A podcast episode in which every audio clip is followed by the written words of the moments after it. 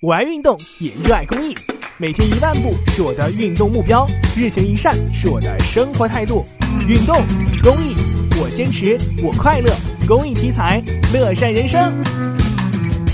下午，在郑州铁路局莆田综合货运中心，分配给中铁联集集装箱中心站的一列货车已经就位，货运员王磊正在组织货物装车。几个小时之后，这趟列车将从莆田车站出发，踏上西抵欧洲的征途。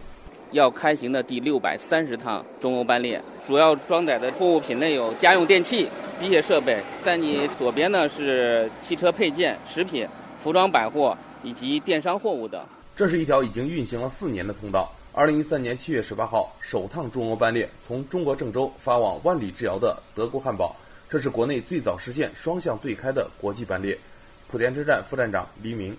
中欧班列郑州至汉堡是河南省郑州市政府重点打造的国际铁路集装箱班列线路，打通了中国河南至欧洲各国的铁路物流通道，促进新亚欧大陆桥沿线各国与中原经济区域间的区域合作，充分发挥郑州综合交通枢纽优势，具有里程碑式的重要意义。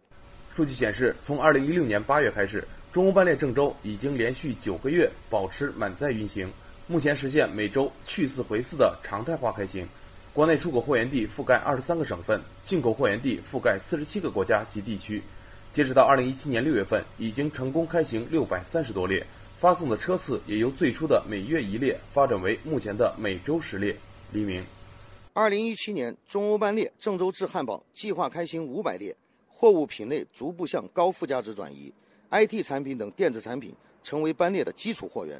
过去电商货物、机密仪器等主要通过空运的货物，现在也越来越多的集中到中欧班列运往欧洲各国。满载而去，满载而归。在莆田车站汽车整车进口口岸，来自欧洲的路虎揽胜、奥迪 Q7、宾利等豪华汽车在郑州海关检验区待检。源自德国的比特堡啤酒、波兰的蜂蜜、英国的果汁、白俄罗斯的牛奶、法国的红酒，也通过这条线路运抵了郑州。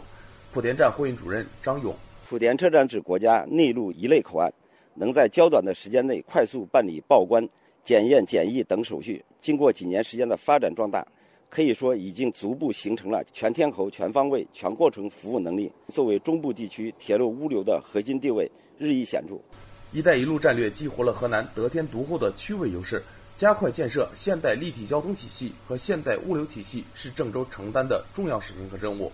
河南省交通运输厅道路运输管理局局长高建立说：“围绕建设郑州国家中心城市，我省将大力发展枢纽经济，把郑州打造成为服务于‘一带一路’建设的国际性现代化综合交通枢纽。到二零二零年，建成发达的航空网、